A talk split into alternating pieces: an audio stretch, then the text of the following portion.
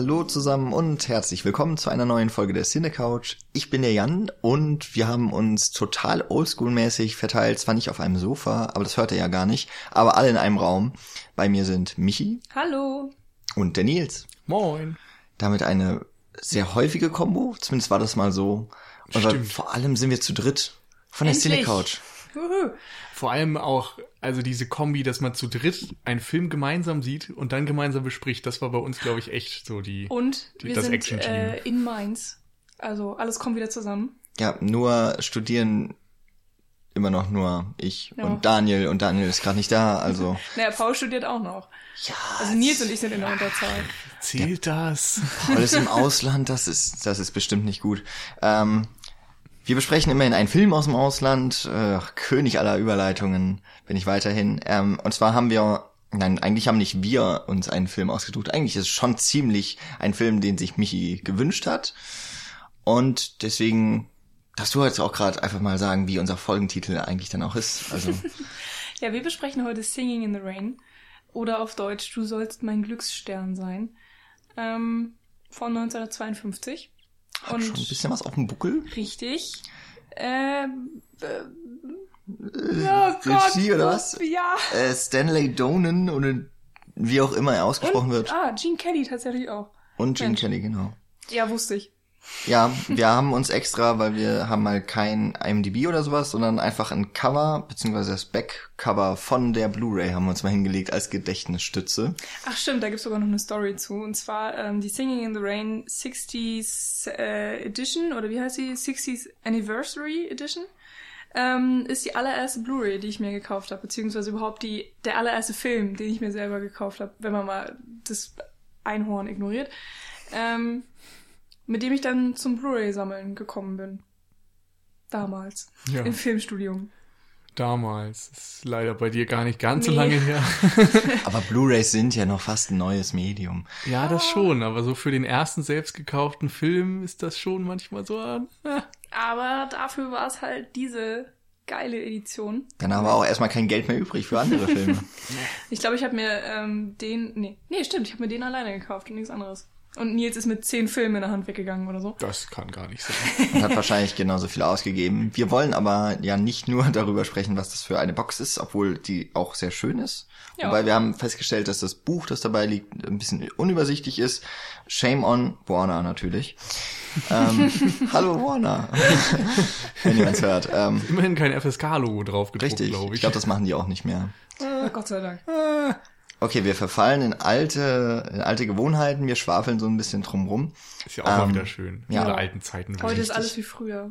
wie 57 oder wann das war. Wie damals bei Folge 12. Damals, also ich meine als wir, 1957. ja, damals, als wir angefangen haben, 1953 haben wir den Film in Deutschland im Kino gesehen, Uraufführung. Genau. Ich wette, der lief 53 doch gar nicht in Deutschland.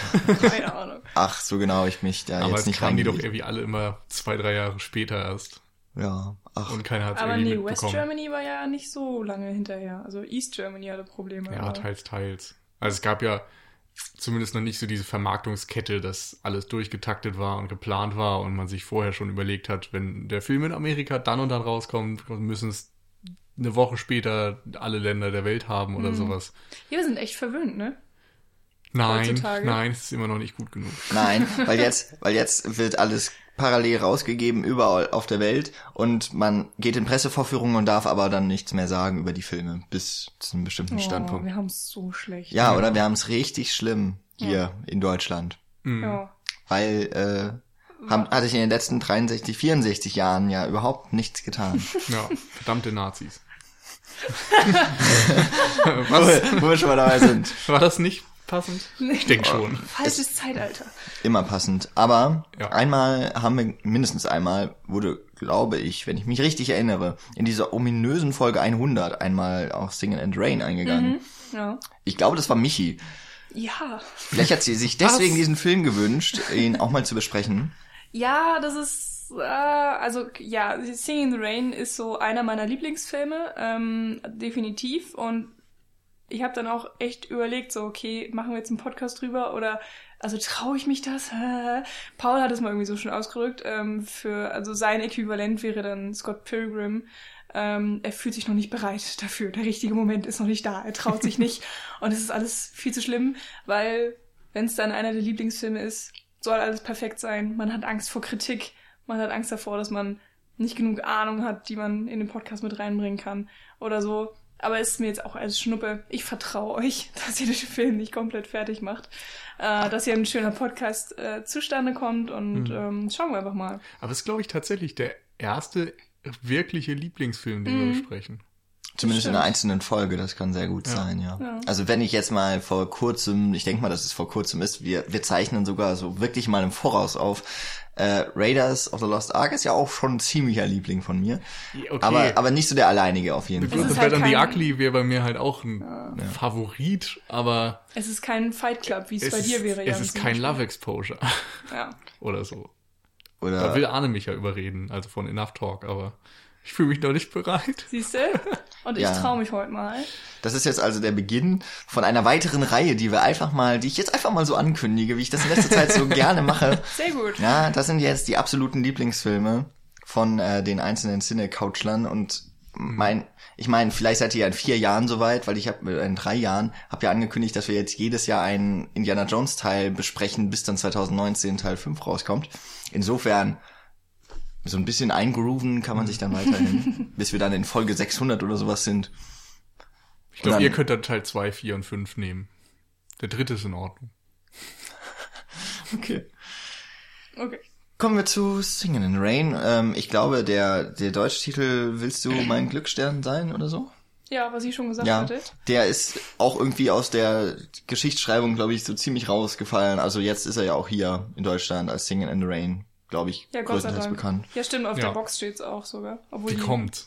Warum wollte man den Film nicht mehr? Willst du mein Glücksstern sein?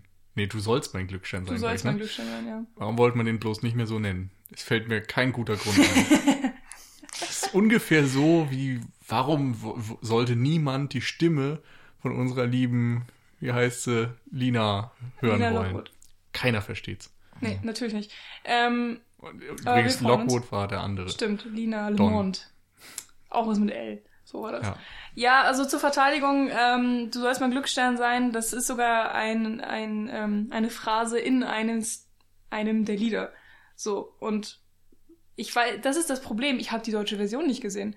Ich habe keine Ahnung, ob da nicht sogar auch die Lieder ins Deutsche übersetzt wurden, weil dann würde es sogar fast Sinn machen, dass dann auch eben dieses Du sollst mein Glücksstern sein besser klingt als singend im Regen. Ich singe im Regen. ich weiß ja nicht. Im Niesel, hm, was auch immer Ja. darauf passt. Was ihr übrigens jetzt noch nicht wisst, eigentlich ist Michi ja gar nicht da, sondern Daniel sitzt hier neben uns und Michi dubbt ihn. Das stimmt. Das Ah. äh, kriegen wir wunderbar hin. Ja, Mist, jetzt hast du es allen verraten. ja. Aber wart mal, was Daniel dazu sagen wird, wenn er das hört. Gut, ähm, wir nennen jetzt Daniel trotzdem einfach weiterhin Michi. Ja. Ähm, Damit Wollen wir eigentlich einfach so damit wir mal- weitermachen, dass wir in den Lieblingsfilmfolgen einfach gar nicht über den Film reden, sondern nur Quatsch machen? Ja, oder? Ich meine, das ist das Beste, was wir daraus machen können. Ich wollte jetzt gerade so schön zum, zur Handlung irgendwie leiten, dass wir so ein bisschen mal einen, einen Startpunkt, einen richtigen setzen, außer jetzt, dass ähm, wir hoffentlich nicht zu viel kritisieren. Das kann Michi ja nur hoffen. Ich bin ja schon bereit, drauf zu hauen, drauf zu schlagen. Ähm, aber man soll ja erstmal vielleicht die noch ins Boot holen, die den Film nicht kennen, nach über 60 Jahren, also nicht gesehen haben. Was passiert denn da so in kurzen Zügen? Genau. Also falls ihr den Film nicht gesehen habt, Schande über euch. Äh, holt das mal nach. So, vor allem wenn man krank ist, kann ich den sehr empfehlen. Baut sehr schön wieder auf. Ähm, der Film ist, es ist, also man kann es kompliziert erzählen, ich mach's jetzt mal einfach. Wir haben den großen, großen Filmstar äh, Don Lockwood, der ähm, immer gepaart wird mit seiner mit seiner großen Schauspielerin ähm, Lina Le Monde. Die beiden sind eben für das Studio ähm,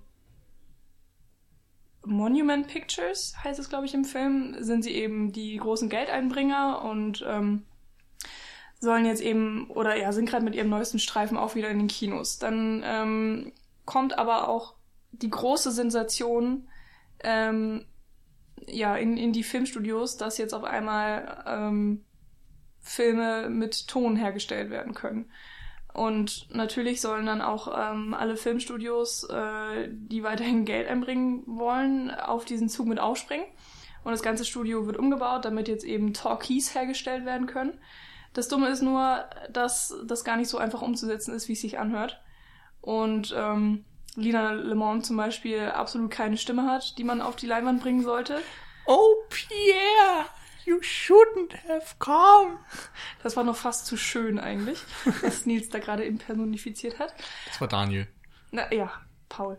Und ähm, ähm, Don Lockwood hat eben das Problem, dass er ja den eigentlich keinen Dialog kann und so scheint das erste Talkie-Experiment zu scheitern und die großen Filmstars bangen um ihre Karriere. Ähm, doch mit Hilfe von von von von oh Gott, wie heißt sie? Debbie Reynolds. Debbie Reynolds, ja. Ähm, Call me Cap. Call me Cap. Ist ja nicht so, als hätten wir den Film gerade eben erst gesehen. Ach nö. das Mädchen aus der Torte. Genau, das Mädchen. Ähm, Jan guckt es mal nach und sagt mir dann gleich, wie sie heißt. hilft's. Auf jeden Fall ähm, spielt sie eben im Film noch eine ganz wichtige Rolle, lernt durch Zufall Don Lockwood kennen und ähm, ist dann zusammen mit Cosmo Brown, ähm, dem besten Freund von äh, Don Lockwood, auch dafür zuständig, dass ähm, aus einer Katastrophe dann doch ein Riesenerfolg wird, indem sie dann einfach aus dem Film mal eben durch Fingerschnips ein Musical machen. Ähm, und damit halt eben Riesenerfolg haben. Und ähm, natürlich gibt es auch noch eine romantische Beziehung in diesem Film und alles ist kompliziert und lustig. Jede Menge Musikszenen, Tanzszenen und ein Happy End. Wie das sich in den 50ern so gehört hat. Und vor allem ziemlich viel Hollywood-Meta-Kommentar noch. Ja. Also gerade für diese Zeit. Und was ihr jetzt alles nicht gesehen habt gerade, ist, dass Jan tatsächlich auch einen auf Retro macht und hier im Büchlein nachschlägt, als hätte er noch nie etwas vom Internet gehört. Ja, das, das wäre zu anstrengend. Mein Handy ist zu weit weg. Kathy Selden heißt sie. Kathy, Oder ja. Kathy, aber ich glaube Kathy. Kathy. Es tut mir leid. Kathy. Es ist ja schon, es ist ja schon eine Dreiviertelstunde her, dass wir das letzte Mal ihren Namen gehört haben, wird. Aufmerksamste Zuschauer aller Zeiten. Ja. Also, ich meine, wenn man, vielleicht können wir mal mit bei dem Film erstmal anfangen, weil du, äh, ich finde diese Meta-Geschichte ist eigentlich ganz nett bei dem Film, weil es auch noch relativ früh ist, würde ich mal sagen, dass äh, so ein doch relativ massentauglicher Hollywood-Film, also auch eben ein Musical, sich gleichzeitig noch mit der Produktionsweise im Hollywood überhaupt, äh, dass er sich damit beschäftigt. Ich finde, jetzt- wir hatten mal The Producers vor ein paar Monaten mal zusammen geguckt, endlich mal nachgeholt, Nils und ich. Hatten wir, glaube ich, nicht drüber gesprochen. Aber da geht's ja um, da geht's, glaube ich, um Theater oder so. Oder Broadway, Ja. glaube ich. Broadway. Broadway. Ähm, und ich muss Also, halt immer bei Sing. Einmal muss ich also- reingrätschen. Sunset Boulevard Oh ja. kommt, ist glaube ich 1950 oder 1960, weiß ich nicht mehr genau. Ja, das kann ich jetzt hier nicht in den Büchern nach. Das ist das Blöde. Ähm, Nee, der war in den 50ern. Ja, ja. Ja. Dann war der wahrscheinlich sogar 1950, das kommt ganz gut Ja. hin. äh, Ähm, der beschäftigt sich ja letztendlich auch zumindest mit Hollywood und der Maschinerie dahinter, wenn auch jetzt nicht unbedingt direkt mit Drehbedingungen und sowas. Und ich glaube, vorher kann man dann noch so ein paar Sachen nennen wie äh, Sherlock Jr. von Dings, Buster, Buster Keaton. Keaton. Und dann so diese typischen Parodien, äh, Abbott und Costello oder so. Stimmt. Also klar, auf jeden Fall würde ich auch sagen. Also stimmt, Sunset Boulevard kurz davor müsste er ja dann rausgekommen sein. Der ja ähm, im Grunde da den alternden Filmstar zeigt. Und hier haben wir zumindest einen Filmstar, der uns auch ans Herz wächst, der um seine Karriere bangt. Ähm, woran mich äh, Singing in the Rain immer erinnert, das ist natürlich eigentlich die falsche Reihenfolge, ist äh, The Artist. Der kam ja 2011 raus und den habe ich allerdings vor Singing in the Rain geguckt. Ja, dein Fehler. Ja, nee, aber, aber ist ja, ist ja interessant, wie, wie viel die, gerade eben dann The Artist auch, obwohl er ja eigentlich ein Stummfilm, eine Stummfilm-Hommage ist, sich dann aber an einem Film wie Singing in the Rain, an der Dramaturgie und auch an der Art und Weise, dass Jean Dujardin eigentlich aussieht wie Gene Kelly und so. Deswegen wollte ich übrigens The Artist auch immer mal besprechen. Und ähm, ich weiß noch, dass wir haben den ja alle zusammen im Kino gesehen und ich war zu dem Zeitpunkt, glaube ich, die einzige, die Singing in the Rain gesehen hatte. Und ich habe mich einfach tierisch aufgeregt über The Artist und also, oh, der ist ja so originell und so toll und das habe ich noch nie gesehen. Und ich saß dann da so, wollt ihr mich verarschen? Also Ich weiß noch, ähm, dass ja. unser Gespräch eigentlich vor allem daraus bestand, dass du die ganze Zeit gesagt hast, oh, das ist ja alles wie Singing in the Rain. Und ich habe die ganze Zeit gesagt, oh, das ist ja alles wie Sunset Boulevard. Und ich hatte beide Filme noch nicht gesehen, habe gedacht, wow, cool, französischer Film. Ich meine, The Artist ist ja auch wirklich ein schöner Film und ich und mag macht, den auch. der macht ja auch wirklich noch eigene Dinge. Also ich will dem das gar nicht schlecht reden, aber ja. Das ist er dann, kupfert, gab's halt, er kupfert gut ab, sagen wir es mal so, ne? vielleicht besprechen wir dann den Film tatsächlich auch irgendwann mal, Jo. wo wir die ganzen Versprechungen so raushauen. Dann wird einfach die Artist auch irgendwann mal besprochen. In einem großen Stummfilm, Ich bin die ja generell äh, für mehr Musikfilme und Musicals bei uns im, im, in der Cine Couch. Dann müssen wir die Artist wieder rausstreichen. Das glaube ich auch. Ja, nein. Ja, Generell. Ah. Alte Filme oder auch altgemachte Filme. Nee, das haben wir auch schon ganz gut eigentlich immer, ne? Wir wechseln uns gut ab, finde ich. Ja. Egal. Können wir eigentlich unser nächstes Projekt schon anteasern? Da kommen ja dann eventuell auch ein paar Musicals. Wer weiß, wann die, wer weiß denn, wann diese Folge erscheint. Das stimmt. ähm, aber bei dem, bei dem Metakram, die, diese ersten Gehversuche mit dem Tonfilm erinnert mich ja so ein bisschen an unsere ersten Gehversuche mit dem Podcast. ja, äh, wo ich auch so denke, okay, wenn man jetzt nicht ins Mikrofon sprechen würde, hätte man uns auch nicht gehört. Man hat uns, glaube ich, auch nicht wirklich gut gehört. Das ist schon In den interessant. ersten zehn Folgen, meinst du, die wir hatten? ja, in diesen ominösen Folgen, in denen, in denen wir äh, standhaft versucht haben, professionell zu wirken. Ach, wie dumm wir damals waren. Wie unerfahren und, und Ja. hinter den Jeder fängt mal Wie klein weit wir gekommen sind mit unserer Pre Professionalität und allem. Ey, wir haben jetzt schon zwei Mikros, ja, die nicht an einen Laptop äh, gepackt sind. Also, Nicht direkt. Ja, nicht zu einem Über Laptop Umwege. gehören.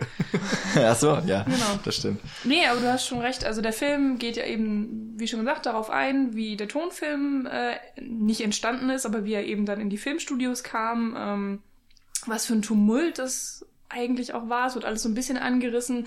Natürlich auch alles relativ klamaukig dargestellt. Ähm, es gibt dann den, den Regisseur, der komplett ausrastet, weil einfach nichts funktioniert. Roll. Genau, und ähm, ich glaube, dass, dass die tatsächliche Filmproduktion war dann doch mal eine ganz andere, aber das ist ja überhaupt nicht wichtig. Ähm, wichtig ist ja einfach die Message, die darüber kommt, dass halt eine, eine Revolution stattfand, die natürlich ähm, holprig war und wo es auch lange gedauert hat, bis vernünftige Sprech- oder Talkies entstanden sind. Und ähm, man, also teilweise musste man ja alles wieder von vorne anfangen. Es hat sich ja nicht nur der Ton geändert, sondern eben auch Dialoge mussten ja erstmal geschrieben werden. Vorher hattest du halt ein paar Texttafeln und da war ja die Regel, äh, dass die Kunst daraus besteht, ähm, so wenig Texttafeln wie möglich zu benutzen. Ich kriege ein Kopfschütteln. Ich habe nur stumm I love you, I love you, I love you, I love you gesagt. Okay, creepy. Wenn man. Wenn, wenn man das aus dem Augenwinkel sieht. Ja. Ähm, Ja, mein Gott, ich habe den Film halt noch so präsent gerade. du hast noch die besten Zeilen im, Ja, ich im könnte Kopf. jetzt die ganze Zeit einfach immer nur, wenn ihr irgendwas sagt, sagen, roll 'em. You have to talk into the bush. Ja. Round tones. Und so. Vowels. Ja. Ich kann es, ich Also- könnte die ganze Zeit dabei bleiben. Ich mach das einfach. Also ihr redet, ich äh, Nee. hau sinnlos Ah. Zitate dazwischen. Oder du machst Mimikzeug da. So. Ja. Was man alles Wie jetzt jetzt gerade. Ja. Also ich, ich habe Talent, oder? Was Ähm, ich und alles währenddessen, mache, also ist großartig. Wenn ihr das sehen könntet. was weiter. ähm, also zwei Dinge finde ich halt bei diesen Sachen da so, die Drehbedingungen zu zeigen, die Sets zu zeigen, eigentlich ganz schön oder wahrscheinlich auch noch relativ neu für die für das Publikum damals. Zum einen, dass man eben mal doch ein bisschen einen Eindruck davon bekommt, wie Filme gemacht werden, weil ich glaube, dass das nicht so jedem klar war. Ich weiß noch, dass uns damals in der Filmanalyse die Szene gezeigt wurde, in der das erste Mal äh, der Ton aufgenommen wurde. Äh, diese bei uns wirklich berühmt und, und beliebt gewordene Szene You have to talk into the bush, ähm, die man auch nur versteht, wenn man diese Szene kennt, ähm, wo eben gezeigt wird, dass die Kamera, weil die halt fast zu laut ist, in einem extra Raum steht, der nochmal abgeschottet ist von dem eigentlichen, äh, vom eigentlichen Set, ähm, dass, dass diese Sets in riesigen Hallen entstehen, die ähm, auch beliebig umgestaltet werden können. Und das ist so, wann war nochmal achteinhalb, das ist erst später, ne? aber Nee, das 60er. ist 60er dann, 60er. ne? Da, da wird 67 dann, so. da wird ja noch viel mehr dann mit äh, Filmsets gespielt, aber ähm, zum einen das und zum anderen äh, die Umstellung auch der Schauspieler, dass äh, auf einmal eben die Mimiken zurückgefahren werden müssen. Äh, Dialoge muss man erstmal überhaupt einsprechen können, richtig. Ähm, dann das Schicksal von der, äh, jetzt habe ich wieder Lina, die eben nicht die Stimme hatte für, zumindest in diesem Film wird so gezeigt, die hat nicht die Stimme für den Tonfilm und daran sind eben auch viele Schauspielerkarrieren aus dieser Zeit ähm, dann auch wirklich zugrunde gegangen. Nicht zuletzt auch von vielen Immi äh, Immigranten in Amerika, die kein Englisch konnten. Ähm, Da gibt's ja auch diese, der, der Anfang des Films ähm, spielt schon darauf an, dass sie einfach eine beschissene Stimme hat, weil, ähm, weil sie, glaube ich, geschlagene fünf Minuten nichts sagt. Also sie ist ständig zu sehen und äh, Don Lockwood ist eben derjenige, der immer redet und, und äh, ja, mit der Kamera flirtet und was weiß ich nicht was und sie sieht halt hübsch aus und sie darf immer nicht ans Mikro. Und es fällt überhaupt nicht auf, bis sie dann mal irgendwann den ersten Satz sagt. Ähm, der dann so wunderbar schräg und, und hässlich verstimmt ist. Also nicht der Satz an sich, aber sie sagt es so schrecklich. Und äh, dann denkt man, ah, okay, ah, sie hat, ja, sie hat ja gar nichts gesagt bisher. Und ähm, das ist so ein wunderbarer Moment im Film auch. Diese, diese kleine Idee, die davor ähm, gesponnen wird, während Don Lockwood seine Geschichte erzählt. Und zugleich zeigt es ja auch so ein bisschen den männlich geprägten Hollywood-Stil dort. Also, dass der, der Mann eben dann auch gefragt wird nach sonst was und die Frau steht einfach nur daneben und ist hübsch. Ja, genau. Das ist ja so ein bisschen der Sexismus der, dieser Zeit auch gewesen. Und da steckt viel drin. Ich finde auch dieses Interview am Anfang, wo er, also Don Lockwood von seiner strahlenden Karriere erzählt und wie er angefangen hat auf den besten Internaten und sowas. Und dann sieht man tatsächlich dabei, wie es eigentlich ergangen ist. Und dann war er eben irgendwo auf Kneipen und als in Kneipen und hat dort getanzt oder hat auf der Straße irgendwie seine kleinen Acts gemacht und ist da irgendwie mehr zufällig als Stuntman ins Filmgeschäft gerutscht und hat kaum diese ganze ja, glänzende Vergangenheit, die er ja den Menschen erzählt. Also das, dieser Mythos Hollywood, dass man eben auch sein Image pflegt und mehr aus sich macht, als man eigentlich ist, das wird da schön auf die Schippe genommen. Ja. Genau. Und später ja auch noch dramatisiert, wenn es dann darum geht, eben, dass, dass das Wichtigste eigentlich für die Studios auch die Stars an sich sind. Und wenn, und dass das Image eben auch vom Studio her geprägt werden muss, dass ja auch beispielsweise Lina und Don als Paar verkauft werden, Mhm, genau. die sich aber, na gut, so gut verstellen können, dass selbst Lina nicht weiß, äh, dass hinter all diesem ja, hinter all diesem Mythos und all den Berichten, die so kursieren in gewissen Fanmagazinen, dass das doch alles nur Schall und Rauch ist. Mhm. Ja, da gibt's einfach sehr, sehr viel, was immer eigentlich größtenteils auf eine komödiantische Art und Weise ähm, angesprochen wird oder eben in Witzen verpackt wird. Und ähm, haben jetzt eben viel über die beiden geredet, aber es gibt ja auch noch dann den Cosmo, der, der beste Freund von Don Lockwood, der eigentlich auch maßgeblich für die Karriere von Don zuständ, ähm, verantwortlich ist, so ein bisschen. Also er hat ihn auch immer gefördert, unterstützt und sind immer überall zu zweit hingegangen. Aber ja, Don Lockwood hat dann eben die ganz große Karriere gemacht, weil er es mal irgendwann geschafft hat, im richtigen Moment vor die Kamera zu kommen. Und Cosmo musste dann eben zurückstecken und ähm, hat dann übt sein Talent am Klavier aus oder dann eben für die Musik und ähm, droht dann auch seinen Job zu verlieren. Also es wird nur ganz kurz mal dann ähm, in einer Szene angespielt, ähm, dass er, weil er ja immer die Musik gespielt hat, während eine Szene aufgenommen wurde, also für die Stimmung sozusagen, damit die Schauspieler in Stimmung kommen. Das wird ja jetzt ja gar nicht mehr gebraucht, wenn ein Talkie kommt. Das heißt, eigentlich bräuchte man ihn nicht mehr, aber er wird dann sozusagen wiederverwertet in der Musikentwicklung. Ähm, Entwicklung. Oder wie auch immer man das nennen. Ähm, ja, irgendwie Leiter des, des Musik. Genau. Also für Bereich, ihn ja. ist es dann auch nochmal natürlich ein Schritt nach vorne, aber es hätte genauso gut auch eigentlich sein Ende sein können. Ähm, das finde ich halt auch ja einfach sehr spannend, dass das so ein bisschen alles durcheinander gezeigt wird, auch mit, mit Kathy, die sich nach oben arbeitet. Also generell die Geschichte, die du erzählt hast, Nils, von Don Lockwood, das ist ja auch so eine Geschichte äh, vom Tellerwäscher zum Millionär eigentlich.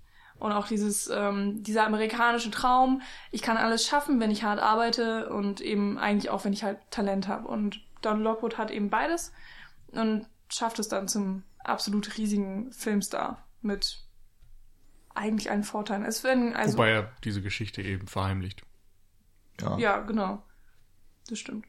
Und das, ich konnte mich nicht mehr an diesen Anfang erinnern. So häufig habe ich den Film allerdings auch noch nicht gesehen, aber diese, diese Interview-Szene und eben die Rückblicke, die das, was er erzählt, ins richtige Licht rücken, das hatte ich ganz vergessen.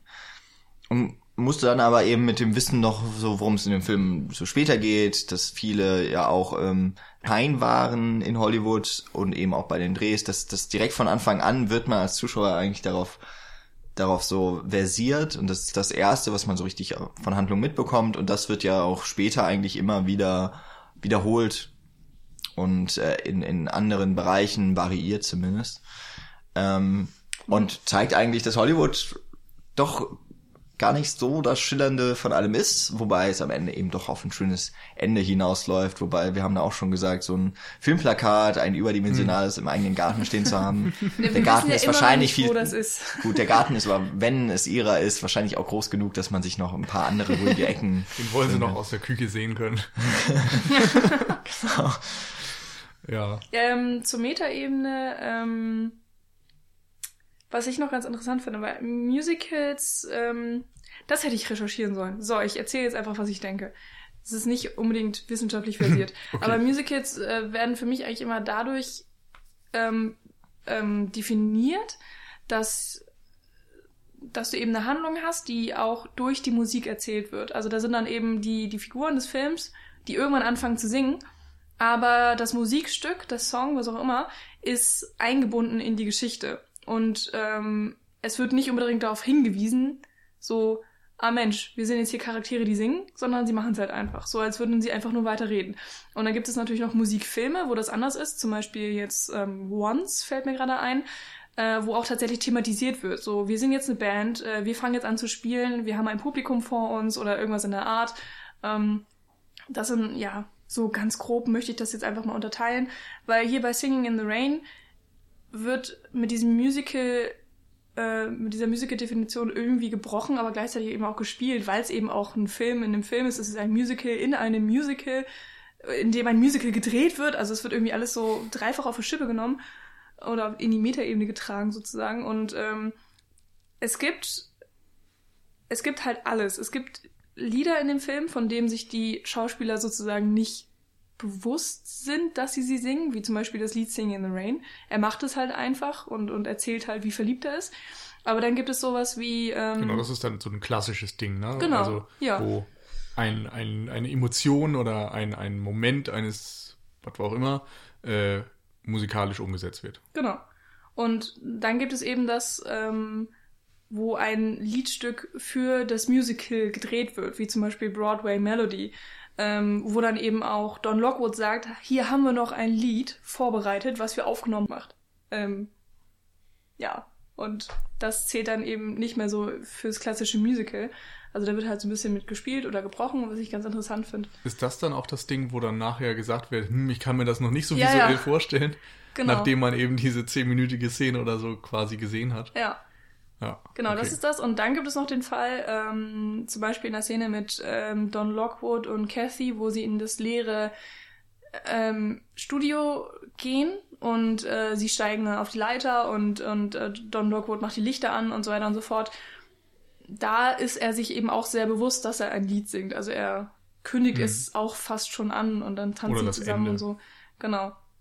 Ja, stimmt, das Ende auch. Also das ist mir vorher noch nie so aufgefallen bei Singing in the Rain. Aber ähm, jetzt so bei, das war glaube ich mal heute meine fünfte Sichtung oder so. in vier, fünf Jahren, gar nicht so schlecht. Ähm, ja, fand ich es einfach extrem interessant, wie damit gespielt wurde.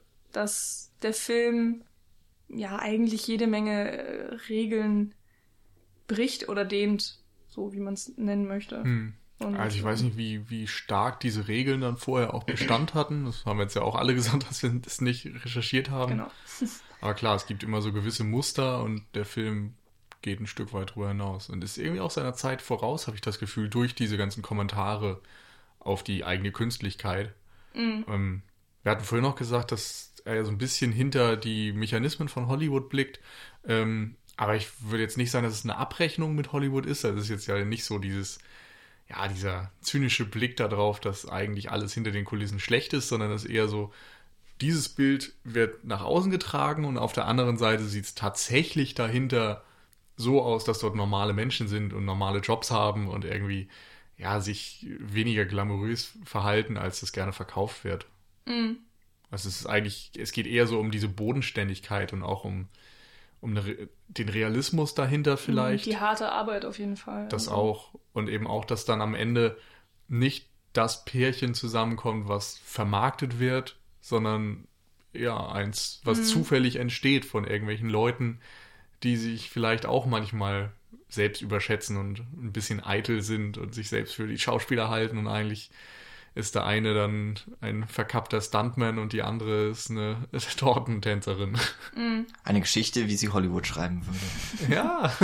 Also ich finde, da steckt auch in dem Film steckt relativ viel Kritik daran, ähm, wo, worunter ein Film im Hollywood-System oder eigentlich heute ja auch noch, aber gut, der Film kann nicht auf die Zukunft anspielen, ähm, wie ein Film geformt wird. Also einerseits äh, muss das Publikum glücklich gemacht werden und das Publikum will eben Don Lockwood und Lina ähm, Lamont, Lamont äh, will, die, die sollen halt einfach zusammen in einem Film ähm, ein Liebespaar spielen. So, es geht nicht anders.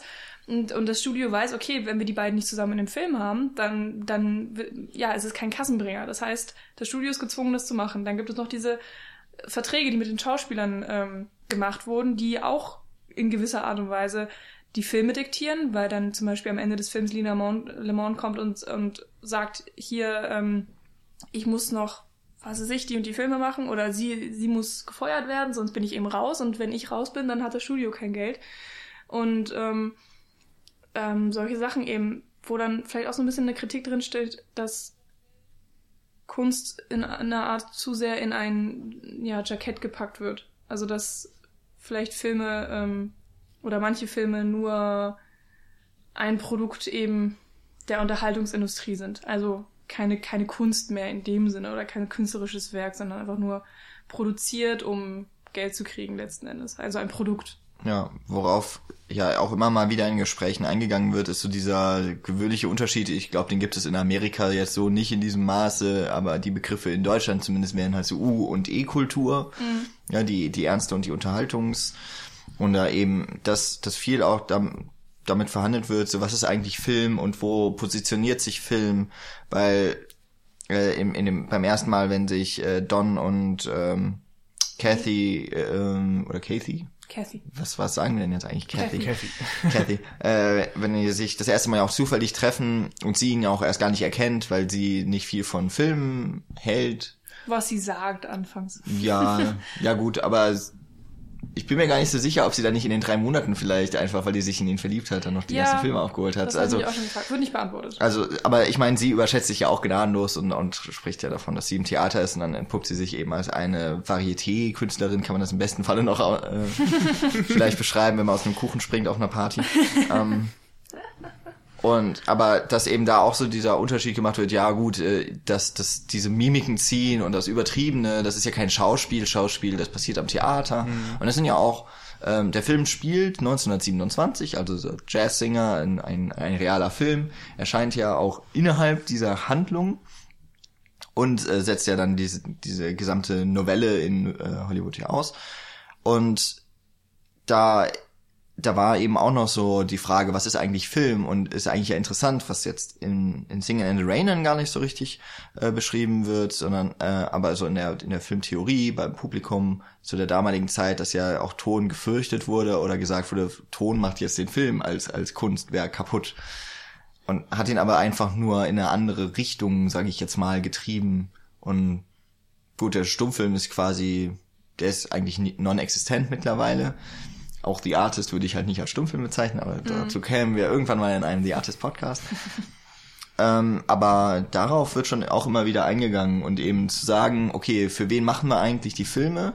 Die Filme machen wir dafür, dass das, dass das Publikum das eigentlich sogar bekommt, was sie wollen. Äh, man hat sogar so ein Test-Screening ähm, von dem Publikum, wo ja der Film baden geht, weshalb noch diese gloriose Idee der, der, des Umschreibens, des Umproduzierens folgt. Mhm. Und ähm, dann noch so als, als letzten Punkt, der aber eher nur in der ersten halben Stunde wirklich, finde ich, eine Rolle spielt, ist noch die Fans. Also die, Ja, die äh, wie ein Star sich noch auf der Straße oder eben auch nicht mehr wirklich ähm, bewegen kann, ohne ja irgendwie unter seinem unter seinem großen unter seiner Popularität noch auch tatsächlich zu leiden, weil er sich weil er eben nicht mehr so untertauchen kann, äh, was was am Ende ja so ein bisschen verschwindet, aber es geht ja trotzdem auch immer um die Fans und Ja, auch um die Fans, um die man sich genau und auch um die Fans, für die man etwas macht. Ja. So ein schöner kitschiger Spruch. Ähm, mich interessiert nur noch ein Fan. Ja. Aber gerade auch dieses Make 'em Love, finde ich, ist dann noch interessant als Nummer, die Cosmo ja irgendwann singt und wo er diese U-Kultur dann auch perfekt auf den Punkt bringt. Also, und das dann auch auf eine eigentlich positive Art und Weise. Also es muss nicht immer alles Shakespeare sein, es darf auch einfach mal nur unterhaltsam sein. So, was will man bieten? Will man Kunst machen oder will man Unterhaltung machen? Es ist beides irgendwie nicht verkehrt. Ja, und, Das und ob es ich, wirklich diesen Film dann auch ganz gut auf den und Punkt. ob es auch wirklich diesen Unterschied braucht oder Ja, oder vor, vor allem vielleicht, dass er nicht gewertet wird. Ich finde es ganz schön, dass ja anscheinend, so- also obwohl ja Don und Cosmo nicht aus diesem nicht aus diesem hohen elitären Kreis kommen, kennen sie ja, glaube ich, trotzdem, zumindest sie kennen teilweise Shakespeare und sowas. Also auch der Don kann sich ja gut ausdrücken. Er macht es aber eigentlich nicht, weil, er, weil ihm das auch egal ist, weil ihm das auch nicht in sein in sein Konzept von sich selber und auch nicht das, was er nach außen trägt, auch das, was das Studio will, das, das äh, muss er halt nicht verkörpern, will er auch gar nicht. Äh, und auch Cosmo kann ja Shakespeare rezitieren oder eben merkt beispielsweise bei diesem Vokalcoach ja auch, äh, wie man diese etwas zugeknöpften Leute, wie man sie eben auch mal auf die Schippe nehmen kann. Ich habe das Gefühl, da geht es auch immer darum, ähm, so, es funktioniert ja. Warum sollten sie was dran ändern? Also wenn man sich in seiner Rolle zurechtgefunden hat, wenn man ähm, persönlich damit glücklich ist und wenn es tatsächlich auch noch dich beruflich weiterbringt, beziehungsweise du eben Geld damit verdienen kannst, gibt es ja eigentlich keinen logischen Grund, damit daran was zu ändern oder damit aufzuhören. Und ähm, das wird eben auch so ja bei bei Cosmo oder Make 'em Love dann auch so ein bisschen gezeigt, finde ich, weil in dem Lied heißt es ja auch so, so ähm, ja, du kannst alle glücklich machen, wenn du sie zum Lachen bringen kannst und, und Cosmo zeigt ja, dass er das kann. Also er bringt ja uns Zuschauer zum Lachen, gleichzeitig aber eben auch äh, Don Lockwood, der da sitzt und ähm, das ist so sein Ding. Und das macht er auch während des ganzen Films. Er macht immer wieder irgendwelche bescheuerten Sprüche und zieht es halt voll durch. Und das, das ist einfach er. Das ist halt nicht die Figur, sondern wirklich da sein Charakter, der, ja, er selber. Und ähm, gleichzeitig haben wir dann das Gegenbeispiel mit Don und Lina, die das perfekte Liebespaar spielen sollen. Aber Don hasst sie einfach und er findet es grauenhaft, dass er die ganze Zeit diese Fassade spielen muss, auch wenn er sie extrem überzeugend rüberbringen kann. Es ändert eben nichts daran, dass er sich nichts sehnlicher wünscht, als mit Cassie zusammen zu sein, ähm, was er dann irgendwann eben auch in seiner eigenen kleinen Revolution ähm, durchboxt. Aber Da ja. finde ich es auch besonders schön, dass der Film wieder so diesen Schein und die tatsächliche Realität dahinter sehr gut karikiert. Wenn sie dann spielen, wie sie eine Liebesszene aufnehmen und weil es ein Stummfilm ist, können sie dabei eigentlich sagen, was sie wollen und unterhalten sich irgendwie darüber, dass äh, Lina dafür gesorgt hat, dass Kathy gefeuert wurde. Und Don ist selbstverständlich total wütend auf sie und wirft ihr das auch die ganze Zeit an den Kopf und sagt ihr, was für ein schlechter Mensch äh, sie ist und wie er sie hasst. Und währenddessen kommen sie sich immer näher und küssen sich fast. Genau, und wenn, wenn es dann darum geht, dass genau die gleiche Szene in als, als äh, Sprach, oh Gott, wie Tonfilm, so, Tonfilm sagt man, ne? Wenn die gleiche Szene als Tonfilm aufgenommen werden soll, ist das Einzige, was Don Lockwood einfällt, so I love you, I love you, I love you zu sagen. Äh, weil er, da könnte man jetzt irgendwie sehr viel rein interpretieren, weil er vielleicht einfach von der Liebe noch nicht so viel weiß. Oder weil er eben zu Lina keine Liebe empfindet und deswegen kann er dies äh, dann auch nicht im Film ausdrücken. Hm.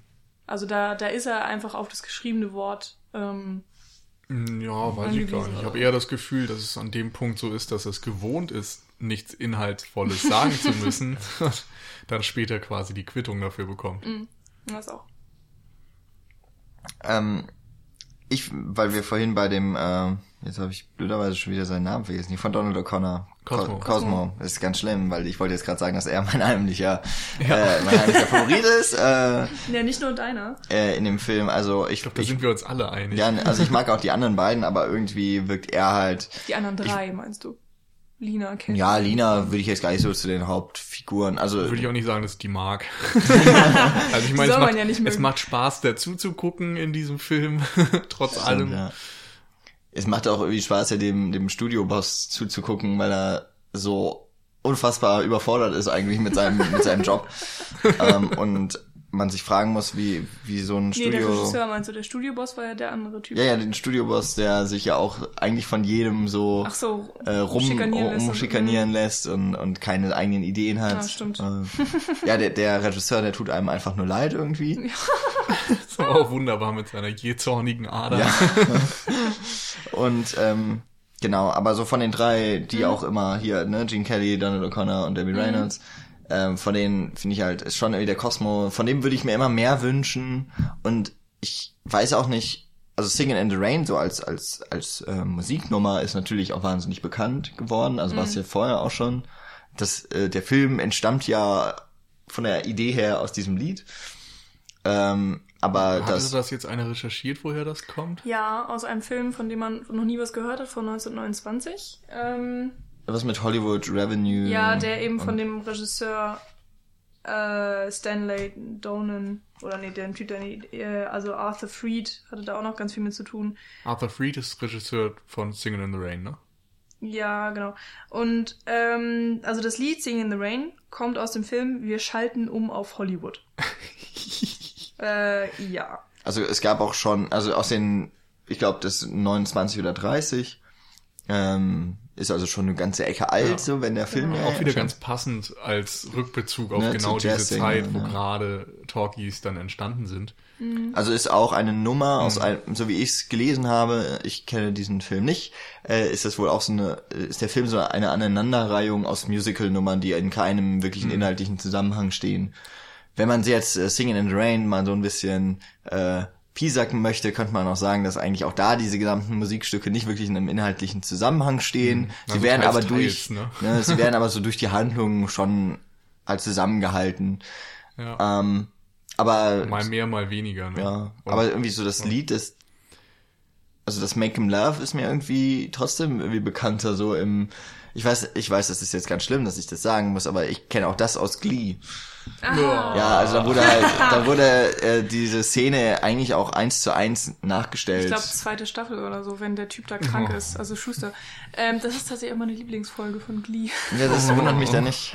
Wieso bin ich in diesem Podcast? Wir hören auch gleich sofort wieder auf. Ja, aber äh, ich meine, da, da wird halt diese Szene, äh, aber eben nicht in diesem tollen Maße, wie das äh, der Donald O'Connor hinbekommen hat, nachgemacht, auch mit sehr viel mehr Schnitten, wenn ich das noch richtig weiß. Aber ja, ähm, das ist ja so das, das Tolle irgendwie bei Singing in the Rain, aber ich glaube, das ist auch etwas, was einfach bei diesen ganzen äh, Hollywood-Musicals aus der Zeit, äh, wenn Singing in the Rain erscheint, ist das ja gerade auch die Hochphase, noch so, die, also der letzte Peak so von Musicals, bis dann eigentlich ja, bis auf so ein paar Ausreißer bis heute ja auch. Naja, also in den 60ern kamen dann auch nochmal einige, aber die waren halt einfach deutlich anders. Die waren f- relativ ernster, die hatten nicht mehr diese bunte, lebendige, oh, wir sind- alles ist so schön Kultur, sondern da wurden dann auch teilweise Dramen drin verwickelt. und Genau. Ernste Filme wie Rocky Horror Picture Show.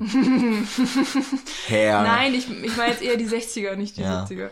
War das nicht noch 60er? West Side Story ist, glaube ich, aus den Rocky 60ern. Horror ist, äh, ist Okay.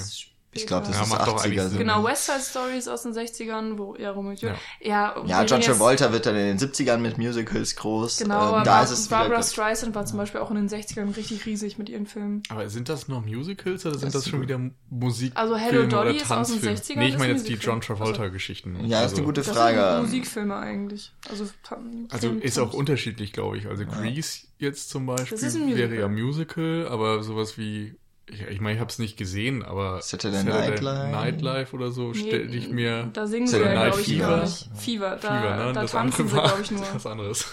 Genau, das andere ist so eine, äh, eine, eine Comedy-Serie. Ähm, worauf wollte ich hinaus? äh, dass Achso, dass diese Szene, ähm, Ja. genau, ich glaube, dass generell das auch so Usus war, dass diese Musical-Nummern in wenigen oder sogar nur in einer Einstellung gedreht wurden und am Stück, weil das wahrscheinlich auch mit der Synchronisierung, äh, weil ja Ton in aller Regel, ich glaube, da war jetzt Le Miserable der erste, das erste Musical, das nahezu alle alle ähm, Stimmen, also alles Gesungene am Set live aufgenommen hat, ähm, weil es dann einfacher war, auch das wieder zusammenzukriegen und Was ich meine, aber es sieht auch einfach cooler aus, Ja. muss man sagen. Ja. Also das, Das ist wirklich unfassbar. gerade eben Make 'em Love, was ähm, eine Szene ist, das Lied ist relativ, das ist aber generell irgendwie so, ne? Die Lieder sind eigentlich relativ schnell zu Ende und dann kommt aber noch eine ewig lange Tanz oder meistens noch eine Steppsequenz äh, mit mit so schöner getragener Musik so da drunter. Aber Make 'em Love ist halt so eine, ist eigentlich eine Performance, ist ein Stunt, der da abgezogen wird und das Auch so eine Varieté-Nummer. eigentlich schon, ja. Aber in, in einem, ja, in, halt in Perfektion getrieben. Und man kann sich ja wieder vorstellen, wie das am Set geklungen hat. Allein weil Singing in the Rain selbst dann irgendwann in der Szene, wo der Film The Dueling Cavaliers uraufgeführt wird, weil man dort die ganze Zeit mitbekommt, wie die Perlen rattern und Don Lockwood wirft einen Stock nach hinten und der klappert lauter als Ja. alles andere, was man vorher gehört Oder hat. die Klamotten rascheln Genau. und also was. Also es ist ja alles unfreiwillig komisch und insofern kann man sich auch vorstellen, wie das am Set dann normalerweise klingt, wenn solche Tanznummern präsentiert werden. Das kannst du nicht eins zu eins machen. Da fällen mir auch gerade diese YouTube-Videos ein. Es gab doch mal vor kurzem Musikvideos, die einfach dann mit pseudo-realem Sound unterlegt wurden. Also man hat einfach die Musik gestrichen und wenn jemand gegangen ist, dann einfach Schrittgeräusche eingeführt und äh, einfach ja die Geräusche quasi nachgebildet. Das ist teilweise so absurd. Ja, auch so bei diesem ganzen Film von, von ähm, Michael Jackson wurde das, glaube ich, gerne mal gemacht. Also auf, auf YouTube dann. Ja, stimmt. Ähm, aber worauf wollten wir jetzt hinaus? Ich glaube einfach, also ich Wir so hatten vor allem, gesagt, dass Cosmo unser Lieblingstyp ist. Ja, und anscheinend weil er eben auch nicht so alleine. krasse Stunts machen kann.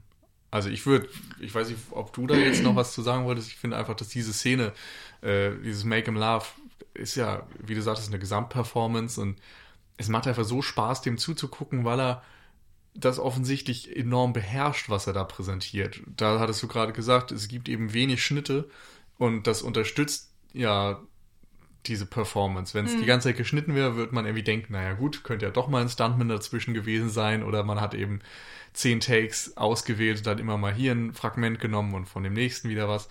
Aber hier siehst du einfach, der Typ kann das und der macht das an einem Stück oder vielleicht meinetwegen mal in zwei oder drei Stücken über mehrere Minuten. Das ist einfach Wahnsinn. Ich kann mir sogar vorstellen, dass sie die Szene immer komplett an einem Stück aufgenommen haben und dann eben, wenn man dann drei, vier, fünf, sechs verschiedene Takes hatte, dann immer die besten Szenen zusammengeschnitten hat. Also dass es, dass es vielleicht zwischendurch gar keine Pause gab ähm, während der Aufnahme.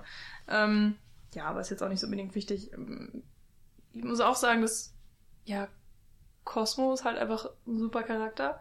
Oder ja, eigentlich Mhm. Figur. Also so viel Charakter kriegt er dann ja leider irgendwie auch nicht. Nee, ist so der er ist so witzige diese- Sidekick. Ja. Genau. Und Und das die er Rolle perfekt. füllt er perfekt aus, weil er eben auch jede Szene, wo er drin ist, irgendwie klaut. Das, das ist ja eigentlich auch so schön. Das ist so ein bisschen, als würde, als würde, äh, als hätten hier so die, die Drehbuchautoren auch gewusst, okay, jetzt haben wir halt diesen Cosmo da in dem Film und der wird ja eigentlich immer auf diese, uns. er wird ja auch eigentlich immer so zur Seite gestellt. Ja, genau, weil das ist eigentlich so der, ich meine, die heimlichen Stars von Filmen sind ja auch meistens, oder ist, ein Film entsteht ja nicht, weil da jetzt die drei großen Schauspieler sind, sondern weil da ein riesen Team dahinter steckt. Und ähm, dann ist eben Cosmo jetzt derjenige, der am Anfang ja tatsächlich für den Film nur die Stimmung für die für die Darsteller setzt, später für die Musik und dann wird er ja noch vorgeschlagen, Drehbücher zu schreiben, wo auch so ein bisschen dann wieder äh, karikiert wird, wie wenig eigentlich äh, die Studiobosse sich dafür interessieren, was eigentlich rauskommt. Hauptsache jemand hat Ideen.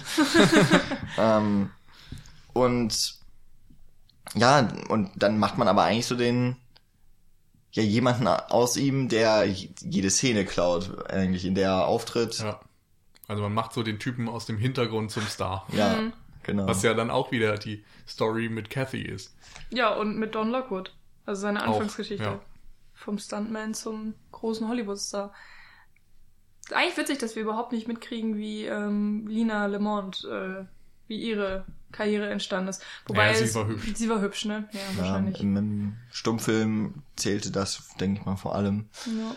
Und man kann jetzt doch davon ausgehen, würde ich jetzt einfach mal auch, dass die wahrscheinlich diesen typischen Weg, den, ähm, den, den Don beschreibt in dem Interview, den ist sie wahrscheinlich sogar eher mal gegangen oder so, in, dass sie auch wahrscheinlich aus besserem Haus oder sowas kommt. Ich glaube, sie soll schon auch so, Mhm. also für mich ergibt sich immer so die Geschichte, die nicht erzählt wird, dass sie eben dieses, auch wirklich so der wirklich Konterpart ist. So, sie hat genau das, was er nicht hatte. Deswegen passen die auch so überhaupt nicht zusammen. ja, Weil die nie auf einer Ebene sind. Ähm, was ich bei Singing in the Rain, glaube ich, am spannendsten finde, ist, dass er eigentlich, also er ist ein Film mit tausend Versatzstücken. Weil du hast eben, ja, diese ganzen Anspielungen auf äh, die Filmstudios, das Entstehen eines Films an sich. Du hast ähm, die ganzen, ja, nicht unbedingt geklauten Musikstücke, aber eben wiederverwerteten äh, Musikstücke. Also ich glaube, zwei wurden auch noch geschrieben, nur für den Film. Aber ansonsten ist es halt ein Sammelsurium von Browns und Freeds ähm, größten Werken, die hier ähm, ja, verwurstet, so ein böses Wort, aber wiederverwertet werden eben. Und ähm, dann hast du gleichzeitig noch tausende Anspielungen auf irgendwelche anderen Filme. Also zum Beispiel in Make 'em Love gibt es diese Sache mit dem Hut, die Cosmo Brown macht. Und das ist auch so eine Anspielung an, an Charlie Chaplin einfach. Also dieses, wie er auch ähm, auf der Couch sitzt neben der Puppe und er tut so, als wäre er verliebt oder so und ist ganz ganz peinlich berührt, weil er so Mhm. verliebt in sie ist. Und das sind halt auch so alle Sachen, die Charlie Chaplin auf eine Art gemacht hat. Also, oder jedenfalls, wo ich das wiedererkenne. Und ja, es gibt einfach jede Menge Anspielungen noch auf, auf andere Filme. Und Überhaupt dieser trotzdem, Slapstick-Part. genau, der Slapstick-Part. Trotzdem finde ich halt, du kannst Singing in the Rain als, als Gesamtwerk sehen. Also es ist ein eigenständiger Film, trotz allem. Also jedenfalls habe ich das Gefühl. Und das ist einer der Sachen, die ich auch so sehr mag und so schätzen kann an dem Film. Ich wüsste jetzt auch nicht, warum man das Gefühl nicht haben sollte. Also ich Naja. meine, natürlich hat er Versatzstücke, aber ich finde, er macht das sehr deutlich, dass er irgendwie ja etwas Neues daraus macht und Mhm. etwas erzählen möchte und nicht einfach nur Songs von hier nimmt und Songs von dort und einfach nur Elemente zusammenklaut. Also Mhm. Aber ja, stimmt, aber trotzdem muss ich zum Beispiel sagen, dass äh, Broadway-Melodie, äh, was ich glaube, ich glaube, elf Minuten lang ist oder so, was dann eben die Szene für The Dancing Cavaliers sein soll.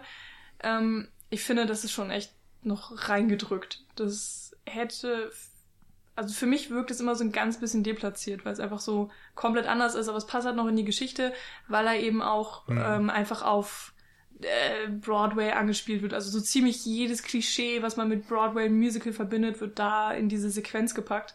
Ähm, was ich auch wirklich unterhaltsam finde und ich mag die Sequenz. Aber ja, da fehlt mir so ein bisschen einfach Ja. der, der Charakter. So. das stimmt, da, da verliert, ich finde, gegen Ende verliert der Film manchmal so ein bisschen ähm, nicht an Fahrt, aber er schafft es schwerer, die Songs zu integrieren. Hm. Also am Anfang hast du das Gefühl, alles ergibt sich irgendwie logisch und hat ein hohes Tempo, sodass du irgendwie auch gar nicht hinterfragst, warum jetzt gesungen wird. Und gegen Ende ist es dann mal so, dass du, oder ich zumindest das Gefühl hatte, dass es ja so ein bisschen forciert wirkt. Also dass man jetzt noch unbedingt eine Musical-Szene reinmachen wollte und dann, ja, gut, reden sie halt über irgendeinen fiktiven Film, also machen wir da eine Musical-Szene draus und hier ist nochmal eine Liebesszene und dann machen wir nochmal einen Song draus und sowas. Das funktioniert dann nicht mehr ganz so gut wie am Anfang für mich persönlich, aber ja, wie du sagtest, es hat immer noch irgendwie genügend Anspielungen auf Broadway, auf typische Musical-Tropes und Klischees und so, dass es trotzdem unterhaltsam ist. Und am Ende allein dieser Gag, dass er dann sagt, ja, das kann ich mir visuell gar nicht vorstellen, ist natürlich auch nicht schlecht. Ja. Ich würde auch sagen, dass der Film so ein bisschen an Fokus verliert, vielleicht. Also, er, er labt sich dann mehr in den Musical-Stücken, die ich dann eigentlich auch nach Singing in the Rain alle, also die dann noch so folgen, finde ich alle, keine Ahnung, die bleiben bei mir nicht hängen. Ähm, die eben, das Make 'em Love ist für mich irgendwie, das, das sticht so heraus. Das Good Morning finde ich irgendwie ganz putzig einfach. Und direkt danach kommt ja schon Singing in the Rain und das ist, glaube ich, so ungefähr Mitte des Films.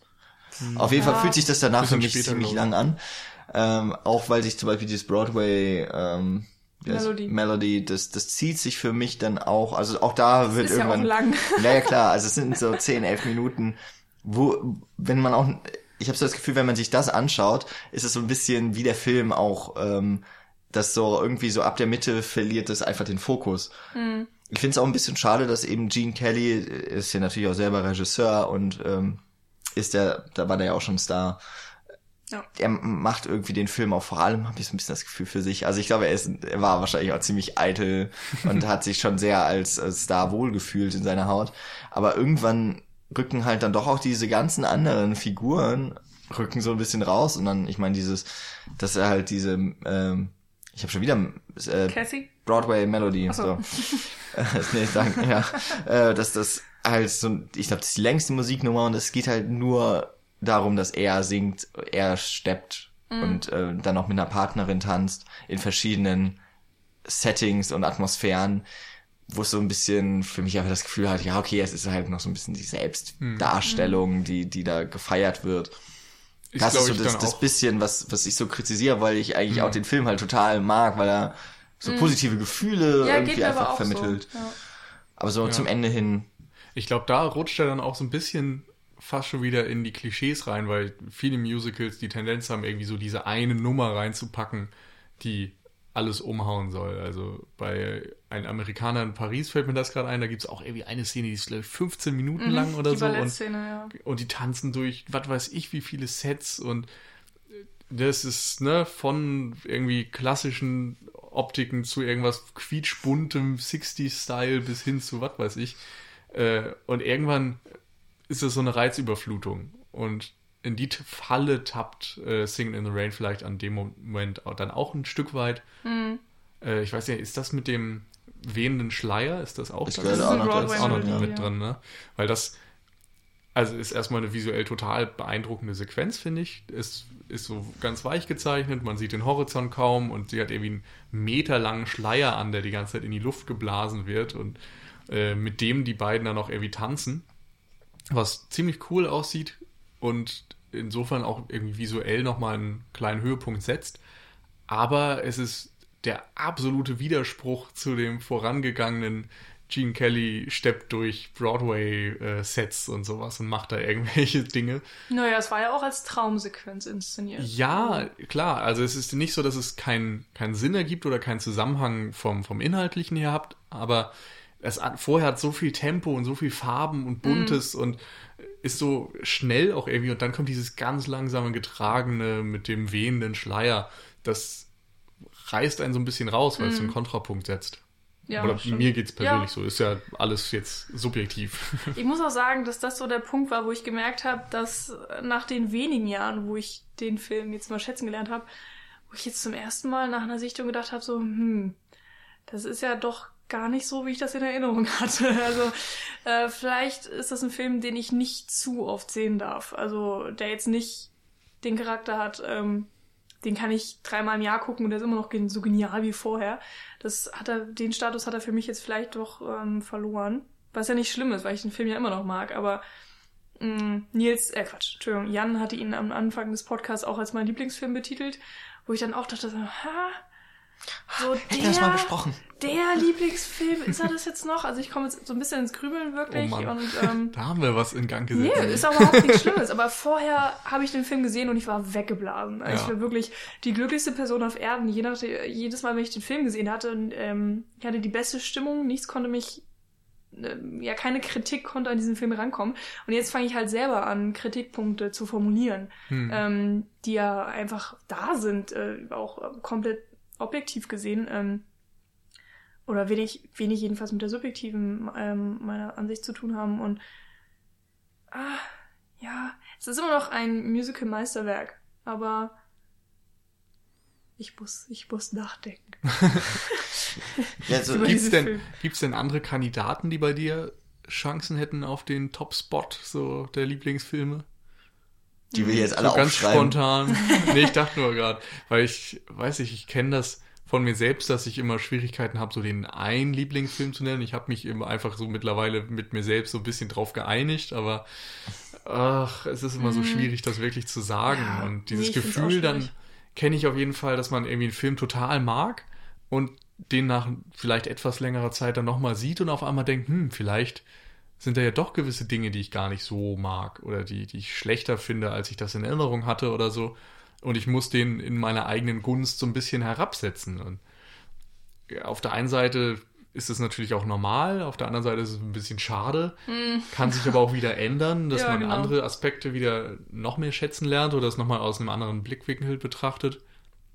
Aber ich weiß nicht, wenn man auf einmal merkt, der Lieblingsfilm ist vielleicht nicht mehr der Lieblingsfilm, dann was kommt dann? Welcher Platz rückt nach? Ja, was für Existenzkrisen wir als Po- Filmpodcaster durchmachen müssen. Das ist Also ich habe aber auch immer gesagt, dass es jetzt momentan ist Singing in the Rain mein Lieblingsfilm. Ich habe es immer äh, gezielt so formuliert, weil ich halt wusste, irgendwann wird sich das ändern, weil dann kommt ein Film, den ich besser finde oder so.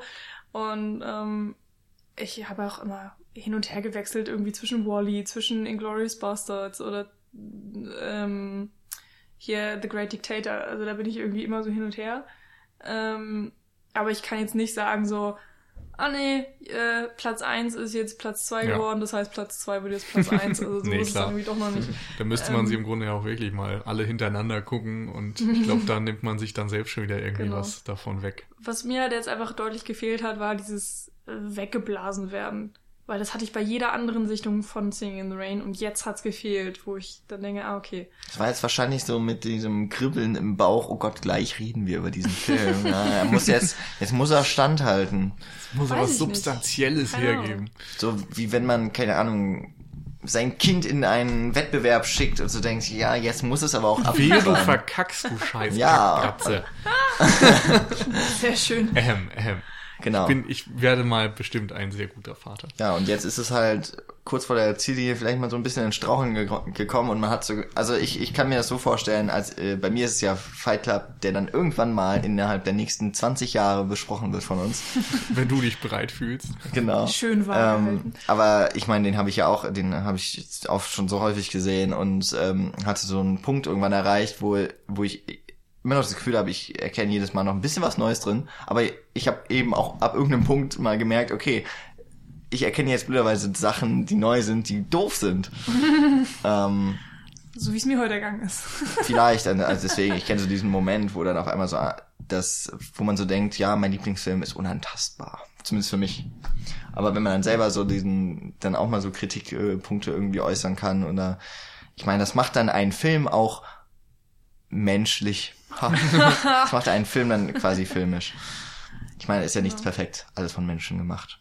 Ich würde aber, glaube ich, gerne nochmal über die Tanz- oder Musikstücke äh, reden. Ähm, die hatten wir also mal ganz kurz angerissen, beziehungsweise du, Jan, hat es ja schon gesagt, die Hälfte besteht eigentlich nur aus Musik, in der getanzt wird. Also nicht mehr, es wird nur die Hälfte gesungen und dann wird irgendwann aufgehört und dann kommt der Tanz, wird der Tanz in den Vordergrund gerückt. Ähm, das ist ja jetzt, weiß Gott, nicht in jedem Musical so. Ich weiß jetzt nicht genau, bei Nils kann ich es ungefähr sagen, aber bei dir, Jan, wie viele Musicals du gesehen hast, könnte ich jetzt nicht unbedingt sagen. Oder Kann ich jetzt auch so ad hoc nicht. Aber ich kenne so diese ganzen 70er, also 60er, 70er, 80er Musicals eigentlich gar nicht. Mhm.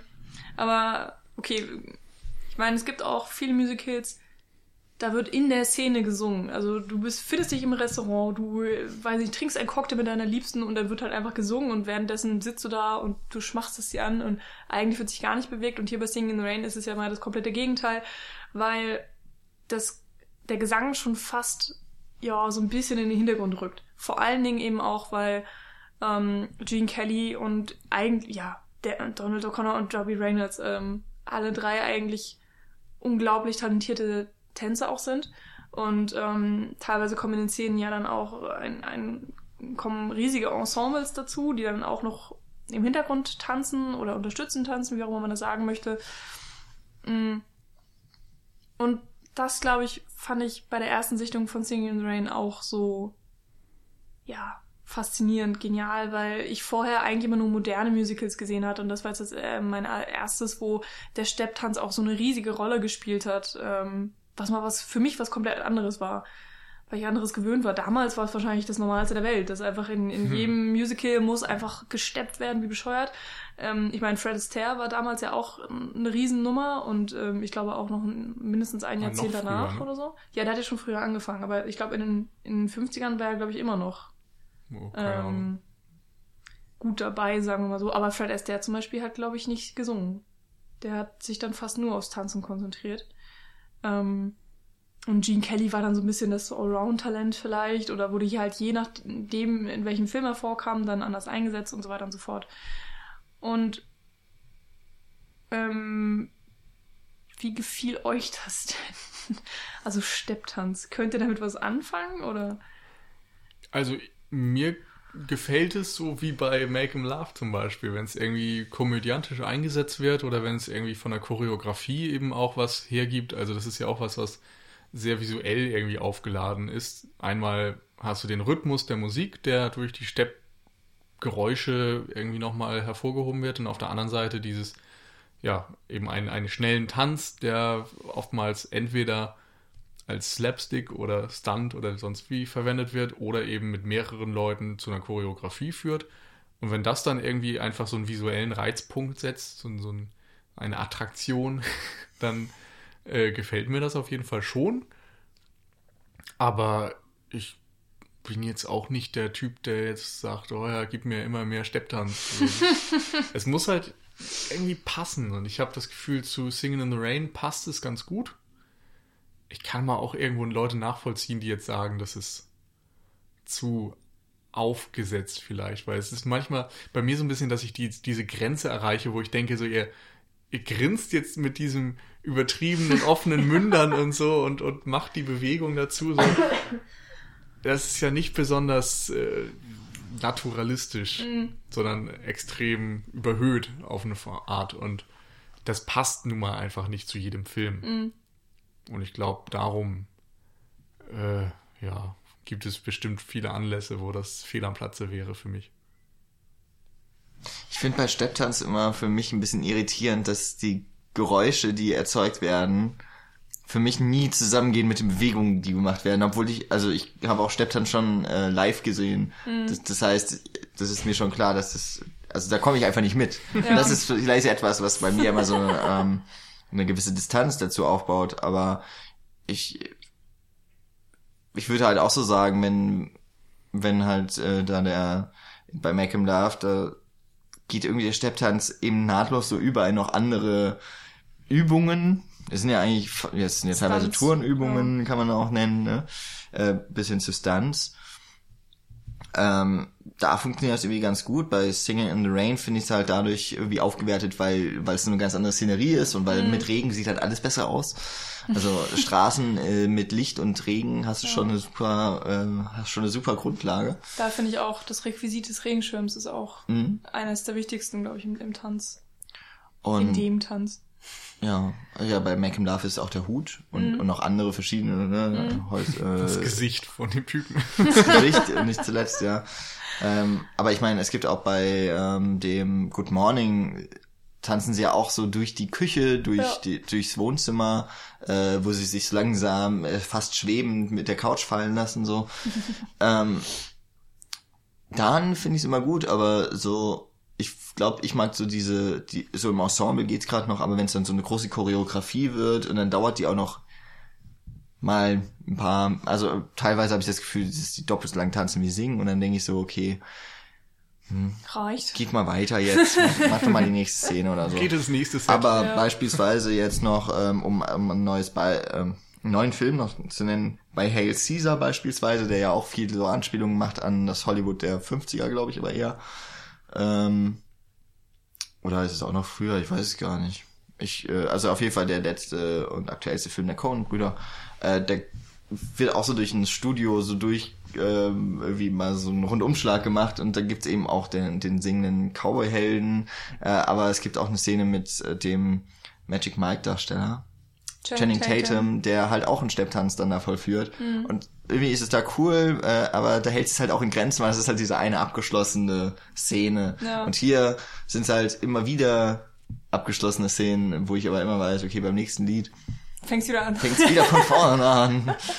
oh, es kommt ja, kommt ja eigentlich auch noch dazu, dass die Texte von den ganzen Liedern ja ziemlich banal sind, mhm. was ja aber häufig bei Musicals sind. Insofern, ja. Äh, ich meine, auch weil ich vorhin so gesagt habe, so diese drei Lieder, die, die sind so bei mir im Kopf, ist eigentlich gar nicht so eine schlechte Quote. Wüsste ich jetzt bei keinem anderen Musical, das ich sehr mag. Also auch bei Sweetie Todd, Les Miserable und so weiter. Da mag ich auch maximal zwei, drei Lieder richtig, die ich mir immer anhören mhm. kann. Und den Rest höre ich mir halt beim Film an, wenn es halt so dabei ist. Aber ansonsten, ich auch bei Rocky Horror Picture Show, ich habe erst die, ich habe noch nicht geguckt. Was? Was? Ähm, Bildungslücke. aber ich kenne ja trotzdem so so die zwei drei großen Lieder davon. Und ich Time denke, Warp und dieses eine große Lied davon. äh, gibt's nicht nur dieses? große Lieder. Ist noch das Touch Touch Touch Me? Ist auch Ja. davon. Ist Ja. doch ein eigenes Ja. Lied. ja, das so. Ja, gibt's siehst noch du, der, mit, der mit Janet Genau. Ja, das kenne ich und auch. äh, Aber ich habe ja auch a die, Light. Oh, there's a Und- ist toll. Das erste hier, Sweet Rocky Horror. Picture Oh. Double Feature. Ja, das auch. Okay, da kenne ich sogar. Aber ich habe ja auch die Platte geschenkt bekommen. Richtig. Aber ich Ja, glaube, nach vielleicht. den Songs, nach den sieben Songs, die wir gerade genannt haben oder so, da wird's schlechter. Ja, das sind echt die besten und der Rest ist egal. Ja, ähm, da bin ich tatsächlich einfach anders, Aber weil was für eine ich, Quote. ähm, ich höre mir halt die ganzen Musicals-Lieder dann auch an. Also Mhm. ich habe, ich höre sehr viel Musiklieder dann auch auf der Arbeit. Ähm, das ist halt so im Hintergrund laufen und deswegen, ich kann tatsächlich dann auch so ziemlich alles auswendig, alles mitsingen und bla und deswegen ist es bei Singing in the Rain auch so klar, da habe ich meine Lieblinge, aber ich kenne halt jedes verdammte Lied ähm, schon eher so in- und auswendig und das das albernste und sinnloseste und unnützeste Lied aus dem ganzen Film äh, ist immer noch Moses Supposes, wo ich auch nicht genau weiß, ob das wiederverwertet wurde oder ob das geschrieben wurde. Das wurde dafür geschrieben. Das wurde geschrieben. Und das ist eigentlich auch so ein Lied, das nur dafür geschrieben wurde, damit sie tanzen können. Mhm. Ähm, aber für mich funktioniert's perfekt. Also das ist ähm, fast jedes Mal meine Highlight. Also natürlich auch Sing in the Rain. Aber, ähm, also das Lied. Aber Moses Supposes ist so, das, das spricht mich genau an. Das ist so genau mein alberner, bescheuerter Humor, der da einfach äh, auf die absolute Spitze getrieben wird. Mit diesem blöden Lied. das, ist, das ist aber herrlich. Und ich finde, es ist auch eine der besten äh, Stepptanz-Choreografien, ähm, die sie da abziehen. Vielleicht auch, weil sich nicht ganz so doll auf die Musik äh, oder den Gesang konzentriert werden muss. Und nicht nur Gene Kelly. Hm. Richtig. Ich muss ja nochmal sagen, ich bin jemand, der Musicals guckt und danach höre ich die Musik nie. Also, ich weiß nicht, Musik und Musical Außer sind für mich Once. getrennte Dinge. Ja, Okay, ist ja kein Musical. Das ist das Ding. Also, Once ist wieder ein bisschen was anderes. Und ich glaube, die meisten Musicals sind dann auch einfach jetzt nicht so mein Genre. Also, Mhm. dieses Orchester, was dann bei Singing in the Rain und sonst wo immer mit dranhängt, äh, weiß ich nicht. Ist, ist einfach nicht sowas, was ich mir privat anhören würde. Aber ich kann mich immer gut bei einem Musical erstmal drauf einlassen, so zwei Stunden lang mich einfach in diese Art von Musik und Unterhaltung dann quasi entführen zu lassen. Und das funktioniert gut. Also auch, glaube ich, alle Musical, ja, ich will nicht sagen Hasser, die werden wahrscheinlich auch Probleme mit diesem hier haben, aber alle, die sich zumindest offen dafür zeigen, werden mit Singing in the Rain durchaus ihre Freude haben. Hm. Ja. Ich Ja. habe ja auch Nils damals von Singing in the Rain überzeugt. Oder überzeugen können, wie auch immer. Ja. Ich sollte den dann angucken und gut finden und kannte den vorher nicht und Hast musste mich nicht anstrengen, um das hinzukriegen. Ist jetzt nicht so Sweeney Todd. nee, den mag ich ja echt nicht. Nee. Das ist auch okay. Aber ich glaube, bei Singing in the Rain, da hätten wir echt Probleme kriegen können. Wenn du den nicht, nicht wenigstens annähernd gemocht hättest. Also, Ist jetzt die große Frage, ob du Love Exposure gesehen hast? ja, zweimal. Wow. Da Und ich kann man, da kann man ja fünf normal lange Filme gucken in der Zeit. ja. Da kann man sogar Ben Hur gucken, glaube ich, in der Ja. Zeit. Und oder Dr. irgendwas Chivago. Slow Cinema-mäßiges. Aber Ja, das, stimmt. Äh, ja. nee, dann lieber zweimal Love Exposure. Okay. Ich habe sogar Love Exposure gesehen, bevor Nils Singing in the Rain gesehen hat. Mhm. Ja. Ist ja egal. Warum ist Ton- das jetzt auch wichtig? Nee, war jetzt nur gerade so eine Frage. Das ist Die ist- total wichtig. Ich wollte das unbedingt im Podcast haben. Das Langweilige ist ja, jeder Idiot hat Fight Club gesehen. Ja, aber auch nicht Idioten, das ist das Wichtige. Okay. Wie ich jetzt auch unsere gesamte Hörerschaft gerade beleidigt habe. Und mich selbst. Und, und alle. Arsch. Hm. Ist okay. Wenn wir mit Beleidigen anfangen, habe ich so fast das Gefühl, dass, dass wir ein bisschen weit weg sind vom Film oder haben Nee, wir so einen stimmt. Abschluss?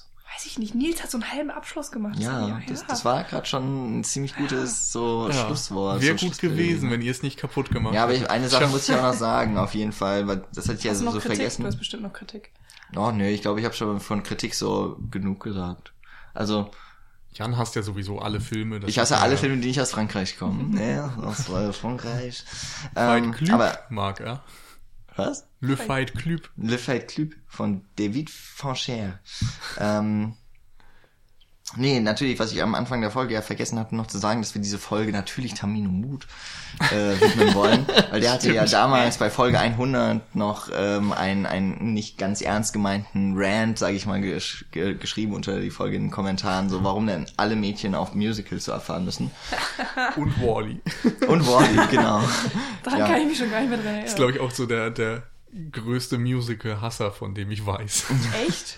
ja. Oh. Ja, also wenn du es wenn du's bis dahin jetzt gehört hast, dann äh, hast du ja deine, deine paar Sekunden Ruhm Ich bei bezweifle uns es hier ehrlich bekommen. gesagt. Ja, und wahrscheinlich wird er uns hassen dafür, dass wir ihn jetzt hier genannt haben. Ja. Dass Sollen wir ihn Namen noch mal sagen? Dass wir ihn in Verbindung gebracht haben mit Singing Ja. in the Rain. Kriegt noch Nee, einen ich- Tag, oder?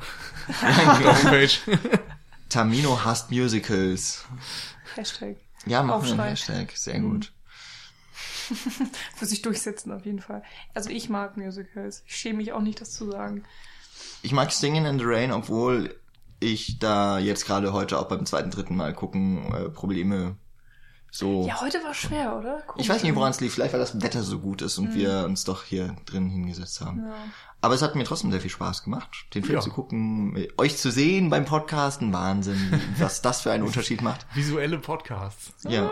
Wir reden trotzdem, wir reden trotzdem quer durcheinander, auch wenn wir uns sehen. Weil wir Natürlich. es können. ja, und es ist so schön, dass es nicht an Skype liegt. Aber wir schieben es in Zukunft trotzdem wieder auf Skype. Ja, und auch Paul. Genau. Und- und Paul war auch diesmal schuld. Ja. Er war diesmal ruhig. Er hat, er hat nicht geschrien, da in der Ecke, da hinten, ne, Paul? Aber und, war schuld. Und Daniel hat sich ganz anders heute angehört. Ja. Ja, Daniel ist halt nicht so der Sänger, sondern der Tänzer. Ja. Darum das hört stimmt. man seine Stimme dann seltener. Charleston. Ich weiß tatsächlich gar nicht, was Daniel zu dem Film sagt. Ja, das Blöde ist ja, dass Michi die ganze Zeit über Daniels ganze Sachen drüber gesprochen hat. Das heißt, niemand wird es jemals erfahren. Aber wir sind immer wunderbar darauf eingegangen, würde Ja. ich sagen. Jeden Nur Fall. du und ich, Jan, wir wissen's. Ja. Und werden es nie verraten. Nee, an niemanden. Auch nicht an Toll. Michi. Vielleicht Okay. Tamino Mut. So, wenn er das hört. Ja, wenn er, wenn er unbedingt äh, danach fragt. Nils, hast du deinen Abschluss schon getätigt zu Sing in the Rain oder magst du nochmal? Ja, toller Film. Ich mag äh, die, vor allem die Selbstbezüglichkeit auf filmische, bla, filmische Welt und sonst was. Tolle äh, Songs, gerade in der ersten Hälfte, sehr einfallsreich umgesetzt. Macht Spaß, auch für Leute, die jetzt sonst nicht die größten Fans von Musicals sind. Ein Spaß für die gesamte Couch. Muss ja nicht die eigene sein. Ja, eigentlich passt das. Was? Egal. Bin gespannt, was ich in, in fünf Jahren oder so Mhm. Über den Film sagen werde, ob ich ihn dann immer noch so sehr mag wie heute. Auf jeden Fall stelle ich fest, wir könnten die Reihe, dass jeder seinen Lieblingsfilm bespricht, auch deutlich länger machen, weil offensichtlich äh, hat man den Lieblingsfilm ja nicht mehr, wenn man die Folge dann aufgenommen hat. Deswegen, deswegen wird das ja von Paulus so weit hinausgeschoben wie möglich. Tja, das Der ist weiß die schon, was ihm blüht. Auf, äh, Ja. die man sich einlässt. Nee, ich habe echt nicht gedacht, dass ich einen Kritikpunkt an dem Film finde und bin dann doch echt überrascht, dass ich ja dann selber angefangen habe. Ähm, so ist es. Das ist, so ist das Leben. Ich gehe jetzt Schokolade essen. Und im Regen tanzen. Und es regnet Es nicht regnet mal. nicht. Nee, ich äh, bleib ganz lange wach und sing dann Nils Good Morning vor. Da freut er sich drauf. äh, Und, Schlafen. und wir ja. holen Daniel dazu, um dazu zu tanzen. Und können es auch ähm, Moses Supposes kriegen, ist auch okay. Nee, danke. Ich würde sagen, darüber darf die Hörerschaft abstimmen. Genau. Welch, welches Lied bekommt Nils nach einem ganzen Tag mit Michi am Morgen vorgesungen? Ja. Immer am Morgen? Weil, nee, aber Immer. Good Morning muss man ja Um, morgens singen. um 1.30 Uhr ist es, glaube ich. Ne? Und wenn ihr alle gut entscheidet, dann sollt ihr alle meine Glückssterne sein. Aber ich dachte, ich bin dein Glücksstern. Das, ja, egal. Das passt, meine Aussage. Romantisch geht anders. Ja, wir freuen uns auf jeden Fall über äh, eure Stimmen. ähm, über, über natürlich eure reinen Stimmen, die wir alle mögen, egal wie ihr Ja. klingen mögt. Und zwingt Tamino Mut, diesen Podcast zu hören. Genau, und danach den Film zu gucken. Genau. Und vielleicht machen wir das einfach so, ja, in fünf Jahren nehmen wir mit Tamino eine Folge auf zu Singing in the Rain. Oh Gott. Michi, was sie dann über diesen Film und über unseren heutigen Podcast denkt. Und Tamino, was er über uns alle denkt. Immer diese, du hast schon 15 Versprechungen rausgehauen jetzt Ich in diesem weiß, ja. Podcast oder so. Aber mit Pferdefilm in diesem Jahr, dass wir das geschafft haben, jetzt kann uns Ja. niemand mehr, niemand wird uns mehr vorhalten können, wir würden keine Versprechungen einhalten. Also jetzt haben wir, wir haben jetzt einfach die Credibility dafür. Absolut. Tilly. Ja. Ja, ich Okay. wollte eigentlich auch Kredibilität sagen. Ja, natürlich. Dann Egal. versprechen wir jetzt hiermit, dass der Podcast vorbei ist. Diese Folge, genau. Ja. Ähm, und weiter geht es dann auf unserer Homepage cinecouch.net. Von da aus kommt ihr auf Facebook, Twitter, wo wir auch überall mit Cinecouch zu finden sind. Und natürlich auch bei iTunes, da dürft ihr uns gerne eine 5-Sterne-Wertung hinterlassen. Ich meine, wir haben heute so hier eine Glückssterne. Hallo. Ihr sollt uns unsere, äh, uns die Glückssterne geben. Und ähm, natürlich als allerletztes Außerdem sind wir ja fünf Glückssterne auf der Couch. Ja, so einfach ist das. Und als, als letztes äh, schönes Schmankerl dürft ihr natürlich noch äh, flattern, was das Zeug hält, wenn ihr diesen Service noch nutzt, was irgendwie niemand mehr tut, gefühlt. Macht nichts. Wir freuen uns trotzdem über alles und jeden und über alle Hörer und über alle eure Stimmen und Sterne. Genau. Good morning. Mm, fast. Vielen Dank auf jeden Fall. Hat Spaß gemacht. Bis nächste Woche. Ja. Jo. Tschüss.